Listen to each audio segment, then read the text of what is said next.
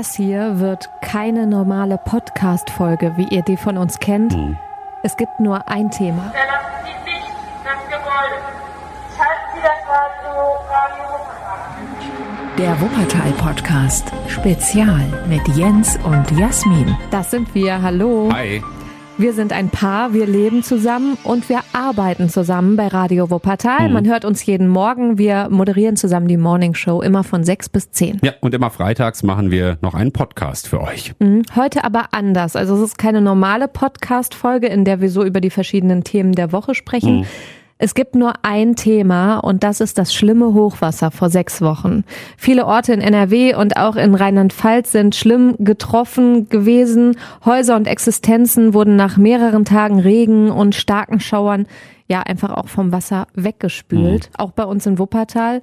Um die Leute zu warnen, haben Jens und ich hier bei Radio Wuppertal die ganze Nacht durchgesendet. Und das ganze Team hat für euch aus der Stadt berichtet, bis wirklich auch der letzte Notstrom weg war, bis unsere Mikros am frühen Morgen einfach ausgegangen sind. Ja, dafür haben wir viel Lob und jetzt auch den Deutschen Radiopreis bekommen. Das ist die höchste Auszeichnung für Radioleute in ganz Deutschland. Darüber freuen wir uns sehr. Aber das Thema ist ernst, beschäftigt uns in Wuppertal auch bis heute und ist auch noch lange nicht vorbei. Ja, und deswegen wollen wir in dieser besonderen Podcast-Folge auch jetzt nochmal die Nacht des Hochwassers so nachzeichnen, die Ereignisse und die Erlebnisse aus verschiedenen Perspektiven nochmal zusammenfassen und auch schauen, was hat sich denn bisher getan? Kann sowas nochmal passieren? Ist jemand schuld? Wie geht es den Betroffenen heute? Ja, dazu haben uns auch viele geschrieben.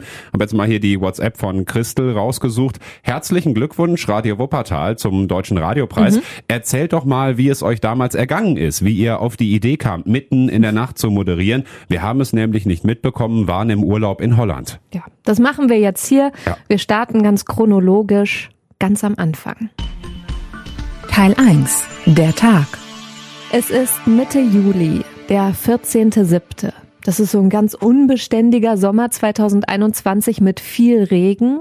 Auch an diesem Tag ist schlechtes Wetter angekündigt. Warnungen des Wupperverbands und der Stadt geben wir schon mittags in den Nachrichten durch. Die Nachrichten aus Wuppertal.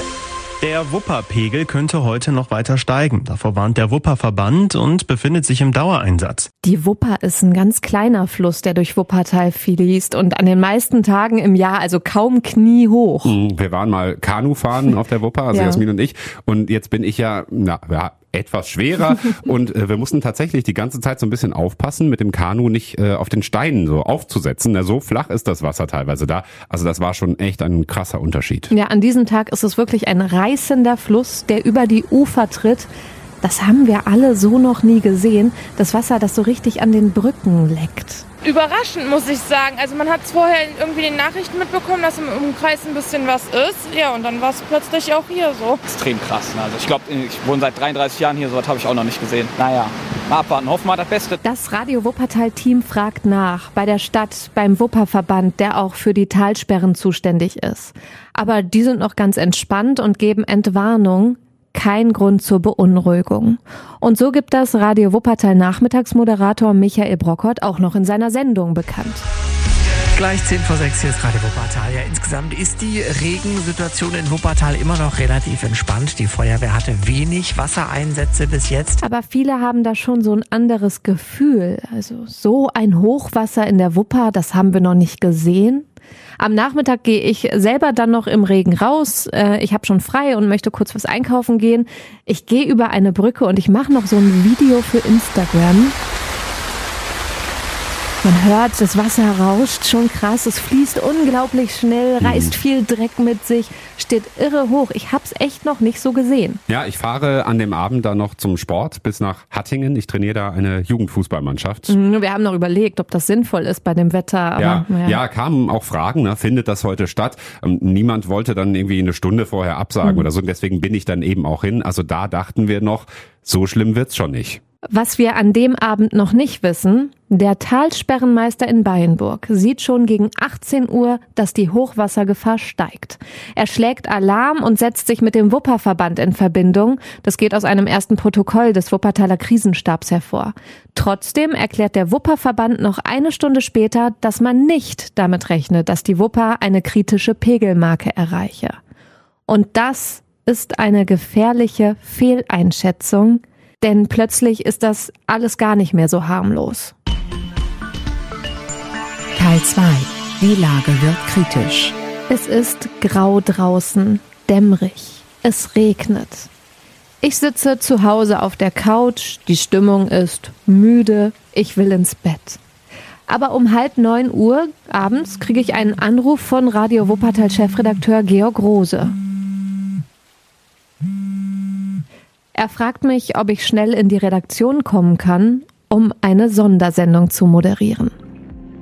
Der Krisenstab der Stadt sitzt zusammen. Das Hochwasser ist doch nicht so harmlos wie zuerst gedacht. Deswegen planen wir bei Radio Wuppertal so ein, zwei Stunden on air zu bleiben, bis der Regen aufhört. Eine Sondersendung. Ich gehe sofort los. Wir wohnen relativ nah an der Arbeit. Zehn Minuten später bin ich da. Die Redaktion ist ganz leer. Um halb acht abends läuft normalerweise die letzte Nachrichtenshow bei uns. Also danach ist niemand mehr da. Was dann bei uns im Radio läuft, ist ein sogenanntes Mantelprogramm vom NRW Lokalfunkverbund. Ein Moderator, eine Moderatorin sitzt in Oberhausen, moderiert für alle Lokalsender in ganz NRW. Im Notfall können wir hier in Wuppertal das Programm aber wieder übernehmen und so ein Notfall ist jetzt. Ich fahre die Sendecomputer hoch und ehrlich gesagt, ich habe keine Zeit, mir jetzt einen Überblick über die Lage in der Stadt zu verschaffen. Zum Glück kann ich als erstes mit Florian Pustlauk telefonieren. Der ist den ganzen Tag über als Nachrichtenredakteur bei uns im Einsatz. Jetzt arbeitet er noch von zu Hause aus und telefoniert mit Feuerwehr, Krisenstab und Polizei, versucht die Lage in der Stadt im Blick zu behalten. Hier ist so ein erster Ausschnitt aus den ersten Minuten on Air. Jetzt hat sich die Lage also verschlimmert und Florian Pustlauk, unser Reporter, hat den Überblick. Florian, wie ist die Lage aktuell in der Stadt?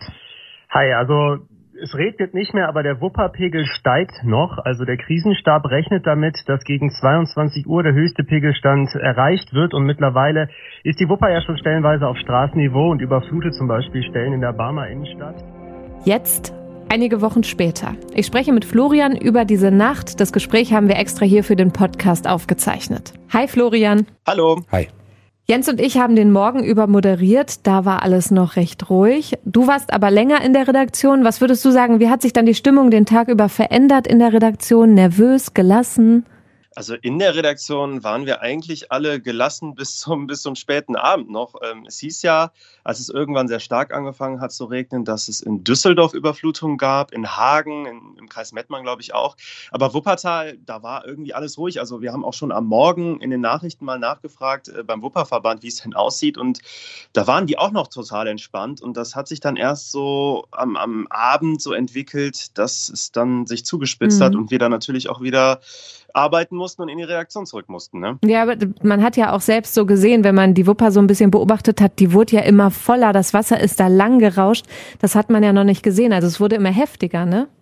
Ja, ich glaube, als ich, ich hatte auch irgendwann so gegen Mittag regulär Schluss vor der Nachtschicht dann und da sah die Wupper voll aus, aber nicht, nicht wirklich besorgniserregend. Das hat sich dann aber, ich habe dann Bilder bekommen gegen 17, 18 Uhr und dachte so, das kann nicht sein. Ich war doch gerade eben noch da.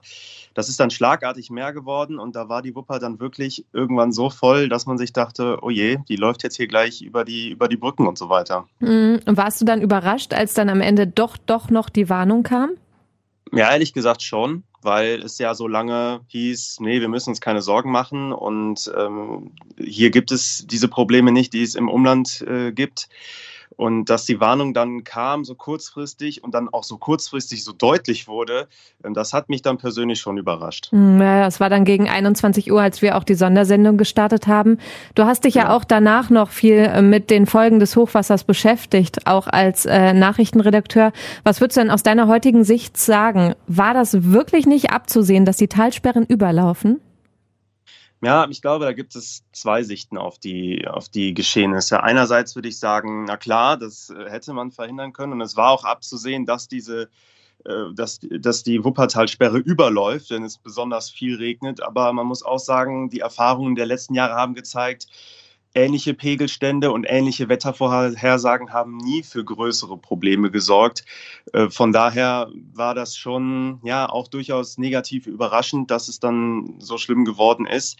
Und das ist jetzt natürlich auch eine, eine Sache von Ermittlungen, Staatsanwaltschaft, Gerichte, die das jetzt alles prüfen müssen, die Geschehnisse. Die müssen dann schauen, wie ist das Ganze abgelaufen. Schon seit Beginn der Woche gab es diese Vorwarnungen, wurden die ernst genommen, wurde da irgendwas ignoriert. Also das ist noch lange nicht vorbei und das müssen jetzt noch, äh, ja, muss noch geklärt werden. Ja, danke Florian schon mal. Gerne. Und über das Nachspiel, auch das mögliche juristische Nachspiel, sprechen wir auch später noch hier im Podcast. Denn es gibt Leute, die klagen wollen, aber zum größeren Verständnis müssen wir jetzt erstmal weiter erzählen, wie die Hochwassernacht weiter verläuft.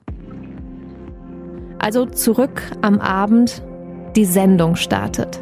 Reporterin Laura Mertens ist in der Stadt unterwegs und sie spricht mit PassantInnen. Alle sind überrascht davon, wie hoch die Wupper steht. Ja, Wir hier wohnen gegenüber. Da, da sind wir jetzt gerade in unserem Kellergang. Der steht unter Wasser. steht unter Wasser. Ja? Und jetzt wollten wir mal So habe gucken. ich die Wupper noch nie gesehen. wir wohnen da wahnsinnig. oben auf der fünften Etage, können aber durch die Bäume jetzt die Wupper. Wollten wir jetzt mal eben gucken, wie. Ach du äh, meine Güte. hören Sie mal, das ist ja Wahnsinn. Das hört ihr auch im Radio. Und dann telefoniere ich mit dem Krisenstab der Stadt, mit dem Wupperverband, mit Polizei und Feuerwehr. Aktuell haben wir ungefähr 300 äh, Einsatzstellen, die noch äh, offen sind, die noch bedient werden müssen. Ähm, der Pegel der Wupper ist äh, im Moment konstant sehr hoch an einigen Stellen. ReporterInnen von uns geben regelmäßige Updates über die Lage. Im Hintergrund ist wirklich das ganze Radio Wuppertal-Team auf den Beinen. Die vereinbaren Telefonate für die Sendung on Air, schreiben Moderationen, nehmen Anrufe und Nachrichten von besorgten HörerInnen an. Unser Postfach quillt über. Wir informieren euch zusätzlich über alle unsere Social-Media-Kanäle, starten einen Nachrichtenticker auf unserer Homepage. Die Lage bleibt angespannt und dann kommt eine besonders besorgniserregende Nachricht rein. Teil 3. Die Flutwelle kommt. Gegen 22 Uhr kommt dann Jens auch zurück vom Sport. Mhm. Also mein Freund, mit dem ich jeden Morgen die Morningshow bei Radio Wuppertal moderiere. Du brauchst auch für den Rückweg vom Sport zurück zur Redaktion deutlich länger als sonst, ne? Ja, also erstmal bin ich patschnass vom Regen. Also ich stehe am Sportplatz und guck dann auf mein Handy und wir haben so eine Notfall-WhatsApp-Gruppe, wo wir halt immer schreiben, wenn es einen Notfall gibt. Und da ist gerade totales Chaos. Ne? Also die ganzen Absprachen im Hintergrund, Mhm. welcher Reporter, welche Reporterin ist wann, ist wo, ne, wer ist erreichbar, wann on air, welche GesprächspartnerInnen haben gerade Zeit für ein Interview, wo tritt die Wupper über die Ufer. Also äh, da macht's die ganze Zeit wirklich nur pling, pling, pling, Ja, pling. total. Ich packe meine Sportsachen schnell zusammen, fahre sofort los, um dich in der Redaktion zu unterstützen. Der Weg zurück dauert länger, weil da auch schon Bäume auf der Straße liegen und Straßen teilweise schon überschwemmt sind. Mhm. Und da ist uns auch schon klar, dass diese Sondersendung auf jeden Fall noch länger dauert. Mhm. Denn dann kommt eben diese eine erschreckende Nachricht rein. Ich habe den Wuppertaler Krisenstabsleiter am Telefon, Johannes Slavich heißt er. Das Interview ist live on air und er sagt, Wir haben gerade vom Wupperverband erfahren, dass die Wuppertalsperre in Kürze wohl überlaufen wird und dass dann eine größere Wassermenge durch die Wupper sich äh, nach Wuppertal bewegen wird. und dann spreche ich noch mit Ulrich Zander von der Feuerwehr über die mögliche Flutwelle. Über die Wupper, das ist unvorstellbar und sie könnte in zwei bis drei Stunden eintreffen. Ja, eine genaue Vorstellung hat da noch keiner wirklich von, aber es ist schon so, dass äh, der Wupperverband da von einer Welle spricht. Also das heißt, auf das Wasser, was jetzt schon in der Wupper drin ist, wird es dann nochmal einen äh, deutlichen Peak, einen deutlichen Anstieg geben, der ähm, wie eine Bugwelle sich äh, praktisch äh, von Ballenburg beginnend dann äh, durchs Tal äh, schiebt. Und äh, wir werten gerade äh, die Bereiche aus, die dann definitiv ähm, wahrscheinlich äh, überflutet werden, äh, um dann in den Bereichen äh, eben speziell auch gezielter auf die Anwohnerinnen und Anwohner zugehen zu können. Und da merke ich so richtig, ey, wow, was ist hier los? Das Ja. ist so krass. Also da müssen wir natürlich weiter senden, weiter die Infos rausgeben. Mhm. Wer sein Auto in der Nähe der Wupper abgestellt hat, der soll es dann noch schnell woanders parken, Mhm. heißt es. Am besten solle man auch gar nicht mehr durch das Tal fahren. Das ist ja auch so ein bisschen die besondere Lage von Wuppertal. Es ist sehr bergig hier und unten durch das Tal führt eben die B7, die große Bundesstraße. Mhm. Hier fließt auch die Wupper direkt entlang. Busse kommen dann schon teilweise nicht mehr durch. Es fahren kaum noch Bahnen. In ersten Stadtteilen fällt der Strom aus. Ein Hörer schickt uns eine WhatsApp-Nachricht aus Bayenburg. Ja, schönen guten Abend. Ähm, ich habe euch eine Frage gehabt, macht ja eine super Berichterstattung. Jetzt habe ich aber nur mal eine Frage, weil über Bayenburg wird leider kaum was gebracht. Ich wohne hier in Bayenburg. Ähm, uns würde mal interessieren, weil nicht alle haben, das, haben die Häuser natürlich verlassen. Die Feuerwehr ist hier auch nicht mehr vor Ort, also nicht mehr irgendwo sichtbar. Und jetzt hätte mich mal interessiert, wie es überhaupt weitergeht. Ob, ähm, ob ihr vielleicht mal Infos kriegt, äh, wie die Leute Bewohner sich in Bayenburg, also Alt-Bayenburg, die gerade unten am Staumauer, weil wir sind schon komplett fast einen Meter unter Wasser die teilweise die Häuser, wie wir uns verhalten sollen, was wir zu erwarten haben. Das würde uns mal interessieren, ob uns da irgendwelche Aussagen gemacht werden können oder oder. Das wäre super lieb. Dankeschön. Ja, dazu kriegen wir unglaublich viele Nachrichten von Leuten, die uns zuhören. Hallo Radio Wuppertal. Ja, man kann vom Sonnenborner Kreuz aus nicht mehr durch die Kohlfurt fahren. Die Polizei hat das abgesperrt. Man kann dann nur rauf Richtung Kiesbeck-Tunnel, Burgholztunnel fahren. Hallo, liebes Radio Wuppertal-Team. Ich bin gerade auf der A46 gewesen und auf Höhe Ausfahrt Kronenberg äh, geht auch nichts mehr. Da scheint die Autobahn auch gesperrt zu sein. Man wird umgeleitet und muss Kronenberg rausfahren und das Ganze umgehen. Da ist ganz viel äh, Geröll auf der Straße, Steine oder irgendwie sowas. Ich konnte es nicht ganz genau sehen. Da geht auf jeden Fall auch nicht mehr viel. Also daran sieht man, unglaublich viele Leute hören zu, brauchen die Infos und wir sitzen irgendwie alle zusammen in dieser Hochwassernacht. Ich übernehme dann ab 12 Uhr ab Mitternacht die Moderation. Mhm. Da habe ich dann ja auch schon drei Stunden gesendet, unter Hochspannung, wirklich. Also man ist ja wie so im Film. Und dann Danach arbeite ich dir off-air weiter zu, wie alle anderen aus dem Team auch. Also das ganze Team von Radio Wuppertal bleibt weiter mit uns wach und berichtet. Und Erst dann, es ist mittlerweile nach Mitternacht, kommt eine wichtige Warnung der Feuerwehr rein. Und da sind wir als offizielles Warnradio auch verpflichtet, diese Meldung mehrmals in der Stunde durchzugeben. Viermal in der Stunde, das ist die Vorgabe. Und dann müssen wir das, was da in der Warnmeldung der Feuerwehr steht, genau so vorlesen. Diese Warnmeldung habe ich um 0.26 Uhr bekommen und so hat sich das in der Nacht angehört. Achtung, es folgt eine amtliche Gefahrendurchsage. Gewarnt wird vor Hochwasser und Überflutung. Im Bereich der Wupper entlang der Talsohle besteht durch den weiteren Pegelanstieg der Wupper die akute Gefahr der Überflutung. Ich arbeite zur gleichen Zeit in der Redaktion und höre draußen schon die Warnsirenen.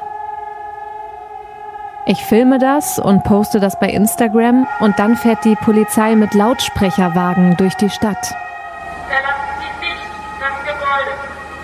Suchen Sie ein höher gelegenes Stockwerk auf. Folgen Sie den Anweisungen der Einsatzkräfte. Schalten Sie das Radio, Radio Wuppertal ein. Und da hört man den Aufruf auch, schalten Sie Radio Wuppertal ein. Und das machen immer mehr Leute, die teilweise auch wach geworden sind durch die Sirenen. Wir sagen durch, alle, die im Erdgeschoss wohnen, sollen nicht in ihren Wohnungen bleiben, sondern ein Stockwerk höher gehen, zu Nachbarn, Nachbarinnen. Also so groß ist da die Sorge, dass das Wasser kommt. Das machen auch viele. Also ich habe die Nachrichten im Blick, die reinkommen, zum Beispiel bei WhatsApp. Und viele sagen, dass sie in der Wohnung oben drüber einfach mal geklingelt haben, dass sie zusammen jetzt vorm Radio sitzen und mit uns auf die Flutwelle warten. On Air berichten wir weiter. Die Feuerwehr ist im Dauereinsatz, kommt kaum noch hinterher und sagt, es bringt jetzt nichts mehr, Keller leer zu pumpen, denn wir wissen nicht, wohin mit dem Wasser. Es fließt sofort wieder zurück. Wir müssen abwarten. Immerhin hat es aufgehört zu regnen und trotzdem ist die Situation angespannt. Wie überraschend das Wasser kommt, das merkt man auch an den Gesprächen mit HörerInnen. Kaum jemand hat sich ja darauf vorbereitet. Zum Beispiel telefoniere ich gegen zwei Uhr nachts mit Michael Schlüter von Zoo Schlüter in Barmen.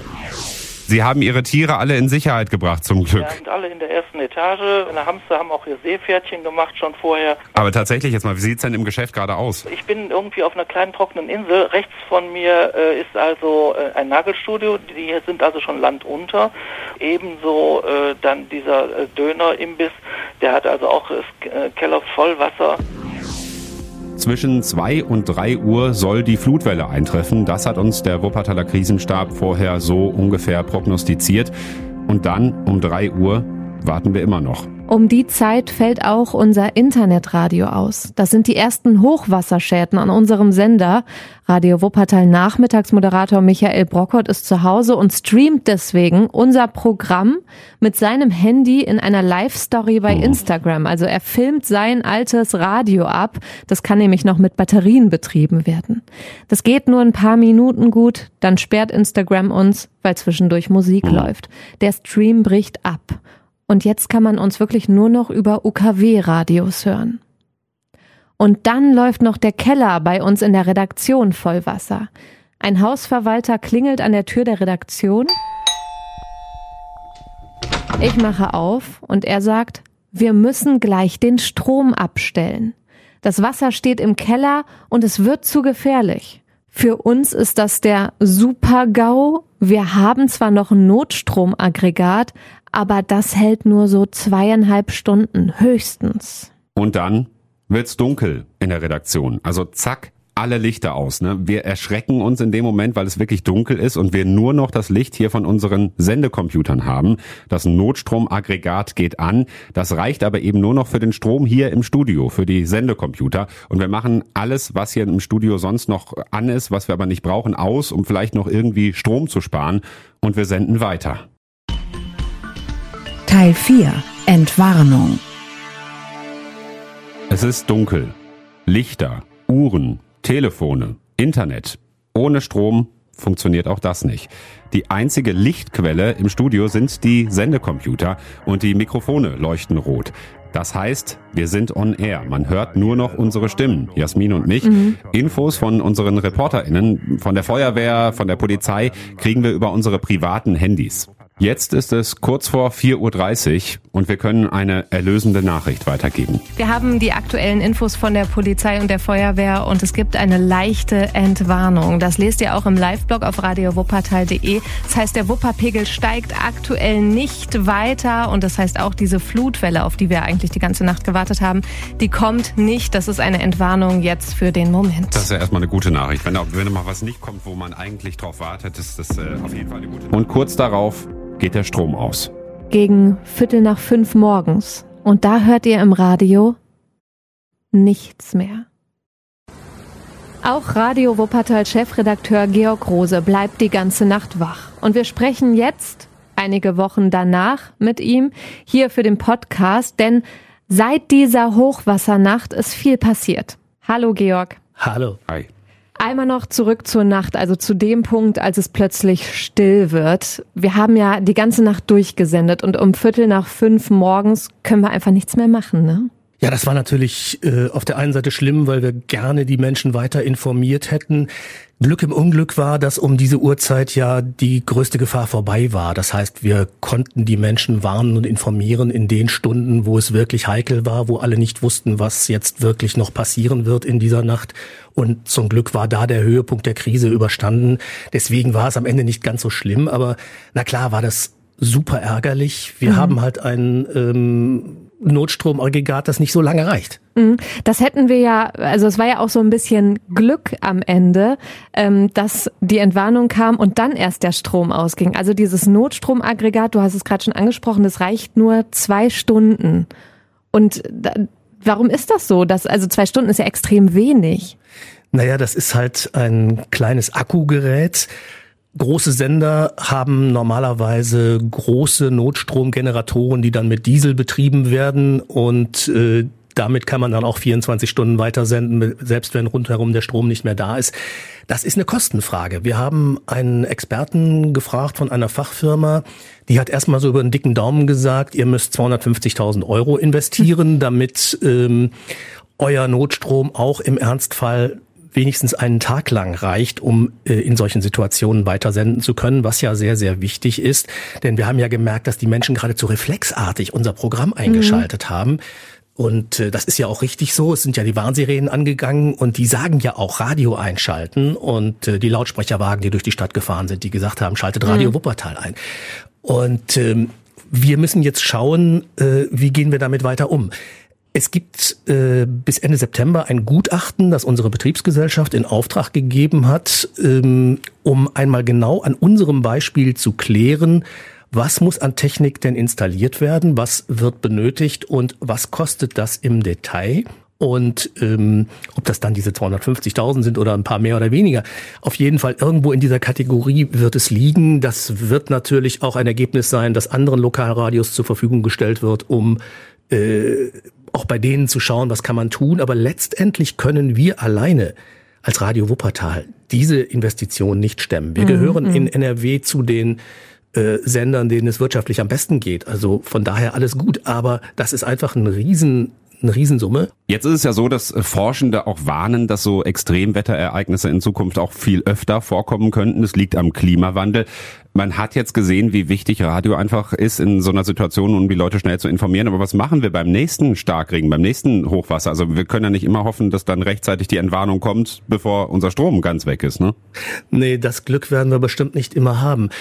Deshalb geht es mir jetzt darum, eine bundesweite Diskussion in Gang zu bringen, wo einfach geklärt werden muss, wie soll der Warnmix in solchen Situationen künftig aussehen? Es ist ja die Rede von äh, einem SMS-Warnsystem, wo jeder dann in seiner Funkzelle aufs Mobiltelefon eine Warnung kriegt. Äh, es ist die Rede davon, mehr Sirenen wieder zu installieren. Das ist auch alles richtig. Das sind ja die Erstwarnimpulse sozusagen. Aber diese Warnungen heißen dann ja Radio einschalten. Und deswegen brauchen wir jetzt einen bundesweiten Katastrophenschutzplan, in dem das Radio und ganz vor allen Dingen das Lokalradio eine zentrale Rolle einnehmen muss. Und das heißt für mich, dass aus Katastrophenschutzmitteln eine zumindest große Förderung kommen muss, damit alle Lokalradios mit einem potenten Notstromgenerator ausgestattet werden können. Mhm. Jetzt hattest du in der Pressemitteilung auch geschrieben, dass jeder Haushalt ein Radio, ein batteriebetriebenes Radio zu Hause haben sollte. Da habe ich an mich selbst gedacht, ich höre meistens über die Radio Wuppertal App Radio, halt übers Handy. Das hat ja auch längst nicht mehr jeder. Ne? Es wirkt eigentlich so ein bisschen aus der Zeit gefallen. Ja, einerseits ja. Ähm, ich höre zu Hause privat auch äh, über Internet fast überall im Haus.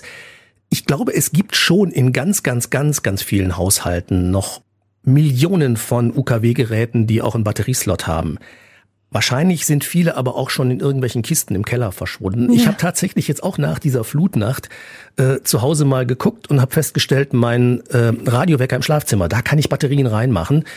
Ähm, und ähm, habe mir jetzt auch frische gekauft und daneben gelegt, damit ich das Ding dann betreiben kann.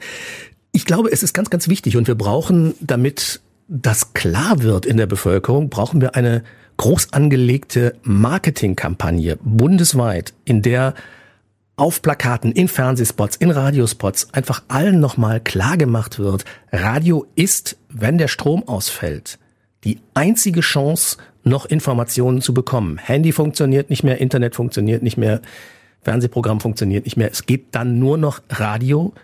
Und ähm, deswegen braucht eben jeder so ein Radiogerät, das auch mit Batterien betrieben werden muss. Und damit das überall in die Köpfe reinkommt, weil es einfach im Ernstfall Leben retten kann, weil vielleicht auch im Ahrtal Menschen nicht ertrunken wär, wären, wenn dort Radio gehört worden wäre und wenn es da Lokalradio gäbe, was äh, nicht der Fall ist. Ähm, deswegen brauchen wir diese Kampagne und ähm, deswegen brauchen wir diese Öffentlichkeitsarbeit, äh, die einfach passieren muss. Mhm, Ja, und bevor man merkt, wie wichtig das ist, bevor man in so einer Situation steckt, darum kümmern wir uns jetzt nach dem Hochwasser. Vielen Dank, Georg. Gerne. Die Stadt Wuppertal hat auch schon entschieden, dass sie mehr Sirenen aufbauen will. Das ist auch eine Konsequenz aus der Hochwassernacht, denn nicht überall hat man die Warnsirenen gehört. Also zum Beispiel im stark betroffenen Beinburg. Ja, da hat, und das ist wirklich Wahnsinn, Bruder Dirk im Kloster die Sturmglocke geläutet. Also das muss man sich überhaupt mal vorstellen, wie, wie mittelalterlich das ist. Er hat dann am nächsten Tag auch Leute aufgenommen im Kloster, Leute, die wegen des Hochwassers nicht zurück in ihre Häuser konnten. Auf diesen Morgen danach gucken wir jetzt.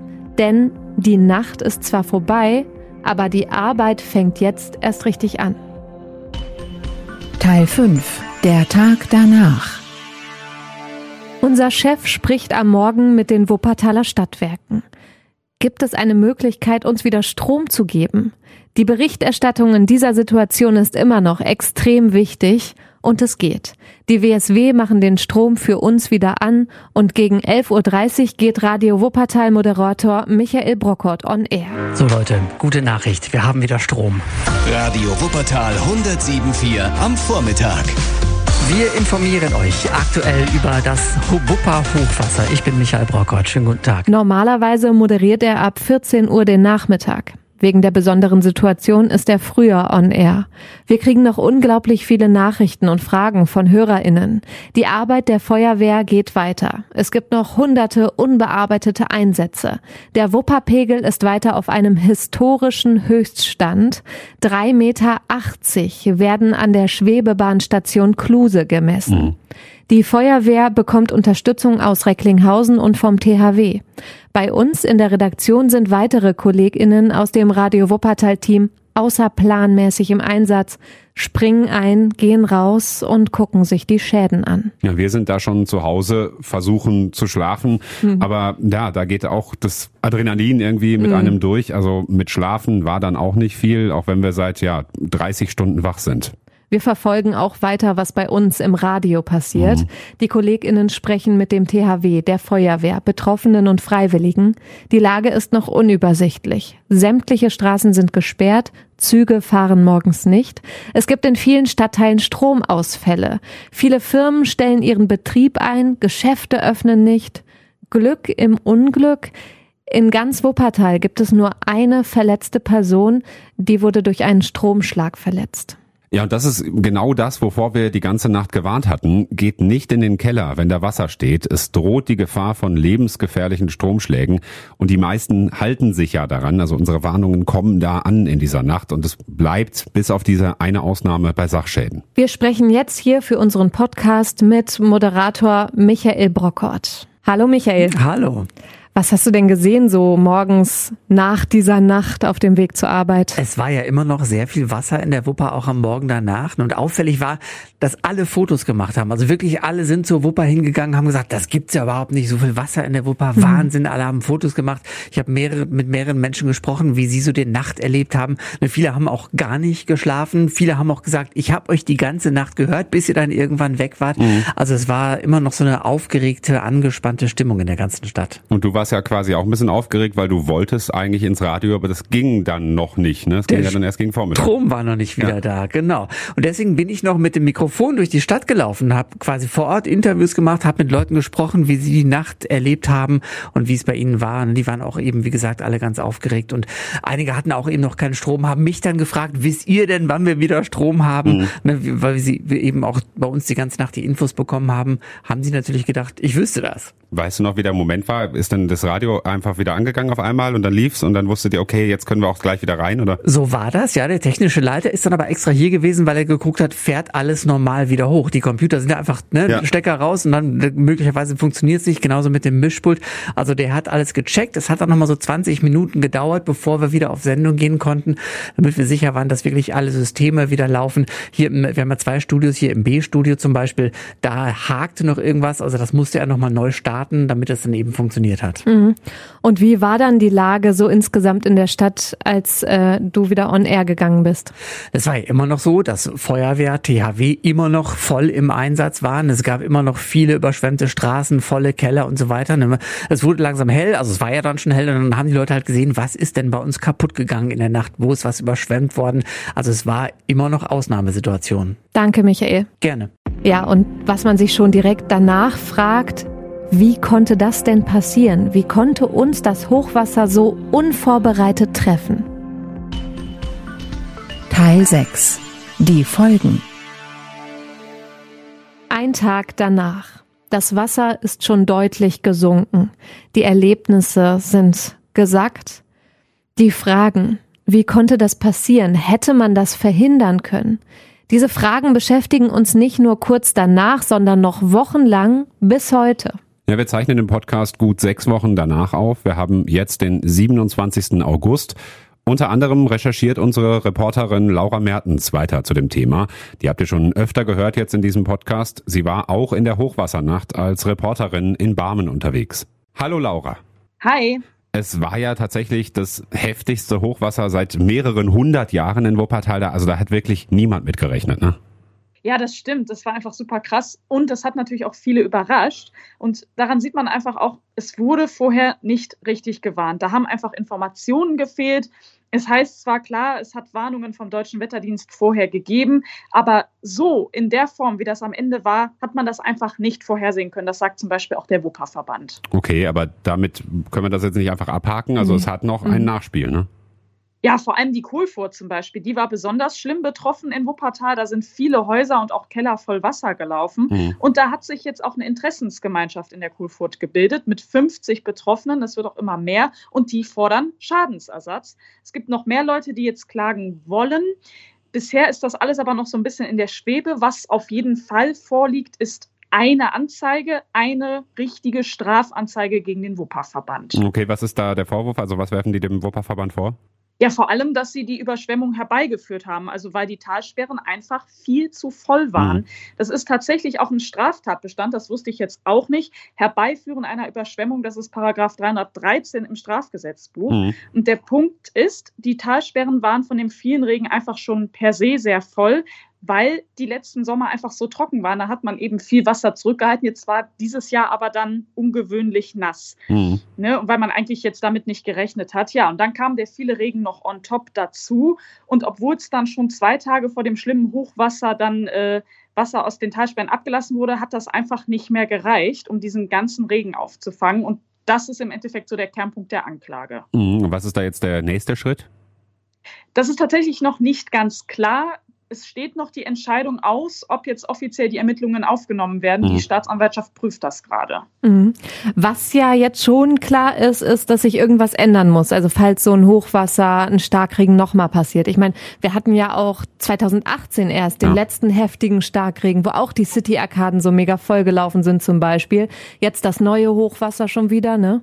Ja, absolut. Also es wird sich auch was verändern. Die Stadt sagt zum Beispiel, Warnsysteme, Datenauswertungen, das alles soll verbessert werden und es soll auch mehr Sirenen geben. Also als erste Maßnahme will man vor allem in Beinburg und in der Kohlfurt, was ja die am meisten betroffenen Stadtteile hier in Wuppertal waren, möglichst schnell schon mal direkt eine aufstellen. Und der Wupperverband, der will auch etwas ändern. Zum Beispiel war eben ein Problem bei dem Hochwasser, dass es Kommunikationsprobleme gab, also dass einfach die Informationen nicht richtig weitergegeben wurden. Und das muss dann natürlich auch besser laufen in Ja, Zukunft. das stimmt. Die Feuerwehr war da auch irgendwann nicht mehr zu erreichen zum Beispiel, ne? Ja, war eine ganz neue Info diese Woche. Das ist jetzt erst rausgekommen. Das steht in einem neuen Bericht, dass ein Mitarbeiter des Wupperverbands versucht hat, eine Warnmeldung an die Feuerwehr rauszugeben. Ja, da war aber einfach besetzt. Ja, und dann wusste auch nicht so wirklich, wie er es jetzt weitermachen soll, hat sich einfach ins Auto gesetzt und ist persönlich hingefahren. Krass, ja. Dankeschön, Laura, für die Infos. Gerne. Teil 7. Die Hilfe. Ich sag mal, es holt mich immer wieder ein, auch abends, wenn sie im Bett liegen, ne, dann sind sie ja doch schon irgendwo die Bilder. Sag mal, was ich nicht hören kann, ist im Moment das Rauschen ne, vom Wasser. Ne? Also dann haben sie die Bilder direkt vor den Augen. Das ist Anna. Über einen Monat nach dem schweren Hochwasser. Ihr Haus ist in Altbeinburg, direkt an der Wupper. In der Flutnacht hat das Wasser alles weggespült, nur ein paar Gartenmöbel. Das ist alles, was sie retten konnte. Das Haus steht leer und Anna wohnt bei einer Freundin. Ja, wir haben Fotos gesehen. Unsere Reporterin hat sie besucht. Es sieht aus wie im Rohbau, also Tapeten, Böden, Küche, alles raus. Ja, und man muss sich vorstellen, in ihrem Garten stand das Hochwasser, also es ging ihr bis zum Oberschenkel. Anna will aber zurück in ihr Haus, auch wenn sie sich Sorgen vor einem neuen Hochwasser macht, weil es ist einfach ihr Zuhause. Sie hat erste Soforthilfen bekommen, knapp 5000 Euro. Das deckt die Selbstbeteiligung für ihre Versicherung. Sie glaubt aber, dass sie noch knapp 50.000 Euro investieren muss. Das ist ein Beispiel von vielen. Besonders Beinburg und die Kohlfurt sind nach dem Hochwasser in Wuppertal stark betroffen. Da sind ganze Existenzen weggespült worden. Das Materielle ist das eine, aber was im Kopf bleibt, wie bei Anna, das ist noch ein ganz anderer Punkt. Und so ist das zum Beispiel auch bei Familie Eich aus der Kohlfurt. Reporterin Laura hat die Familie Wochen nach dem Hochwasser besucht. Ich habe den Vierring auf dem Arm gehabt und wir sind dann erst schon mal vorgelaufen und meine Frau, die blieb noch zurück, weil die später kommen sollte. Und da hatte ich halt mein Kind auf dem Arm, der hat dann bitterlich geweint und ähm, hatte den Glauben, die Mama ertrinkt, weil er der Meinung war, das Wasser würde auch bei uns ins Obergeschoss steigen. Furchtbar. Ganz furchtbar. Also es sind immer noch so Dinge, die mich immer noch so, auch jetzt nach drei Wochen immer noch einholen, weil, ja, ich kann es ihm immer noch nicht erklären. Er spricht doch immer noch nicht darüber, also ist bei ihm gar kein Thema. Er möchte auch nicht drüber sprechen, alles okay, aber ja. Ja, auch sowas vergisst man wahrscheinlich nie. Es gibt aber auch viel Solidarität, nicht nur hier in Wuppertal, in ganz Deutschland und darüber hinaus. Allein in NRW wird so viel gespendet wie noch nie nach einer Umweltkatastrophe. Auch Bund und Land stellen Hilfsgelder bereit, aber zu dem Zeitpunkt, zu dem wir jetzt den Podcast aufzeichnen, stockt die Auszahlung. Es ist noch nicht klar, wie genau die Gelder verteilt werden. Und es geht ja nicht nur um Geld, auch Hilfe vor Ort. Ja. Leute, die direkt nach dem Hochwasser einfach hingefahren sind zu den Betroffenen, eine Schippe mitgebracht haben, einen Besen und sich an die Arbeit gemacht. Und das geht bis heute so weiter. Es gibt zum Beispiel eine Facebook-Gruppe, die sich zusammengeschlossen hat, die Hilfen weiter organisiert. Also bei sowas kann man schon sagen, hält Wuppertal auch einfach zusammen. Wir bauen jetzt unsere Häuser wieder auf, die die es können. Wir versuchen es alle irgendwie möglich zu machen. Aber man hat ja jetzt die Angst, dass es wieder, dass es wieder passiert. An dieser besonderen Podcast-Folge haben mitgewirkt Michael Brockhort, Moderator. Laura Mertens, Reporterin. Florian Pustlauk, Redakteur. Georg Rose, Chefredakteur. Und wir. Ich bin Jens Voss. Und ich bin Jasmin Assauer. Jens und ich, wir haben diese Podcast-Folge getextet, produziert und geschnitten. Vielen Dank auch nochmal an alle, die wir hier gehört haben die ersten HelferInnen, Feuerwehr, THW, NachbarInnen. Wir danken allen, die in der Nacht mit uns wach geblieben sind. Vielen Dank auch an die Betroffenen, die uns in ihre Häuser und Wohnungen gelassen haben mhm. nach dem schweren Hochwasser, die sich zum Teil jetzt noch an uns wenden, die aber auch spenden und helfen wollen und die, die das auch tun. Wichtig ist vielleicht noch zu sagen, wir haben viel mediale Aufmerksamkeit bekommen als Radiosender, aber wir waren nicht der einzige Sender, der die ganze Nacht umfassend informiert hat, sondern auch andere Lokalstationen, Radio Erft, Radio RSG, Radio Hagen zum Beispiel und der WDR nicht. Und das ist auch eine medienpolitische Diskussion, die danach aufgekommen ist, dass ein gebührenfinanzierter Radiosender mit Informationspflicht nicht schafft, was wir als eher kleines Lokalradio geschafft haben. An diesem Beispiel von Radio Wuppertal zeigt sich die ganze Stärke von Lokalradio. Das ist ein Teil der Begründung der Jury, warum Radio Wuppertal mit dem Deutschen Radiopreis ausgezeichnet mhm. wird. Wir freuen uns als Team über den Preis, auch wenn wir eigentlich nur unseren Job gemacht haben. Diese Nacht und was danach gekommen ist, das hat uns auch nochmal gezeigt, wie gut wir als Team zusammenarbeiten. Wir sind weiter für euch da und ihr könnt uns auch weiter gerne Nachrichten schreiben, mhm. zum Beispiel über den Link in den Show Notes. Und wenn ihr kurz Zeit habt, dann bewertet diesen Podcast ja. hier gerne und wir hören uns im Radio wieder oder hier im Podcast. Ciao. Tschö. Das war der Wuppertal Podcast. Spezial mit Jens und Jasmin. Präsentiert von Radio Wuppertal. Bis nächste Woche.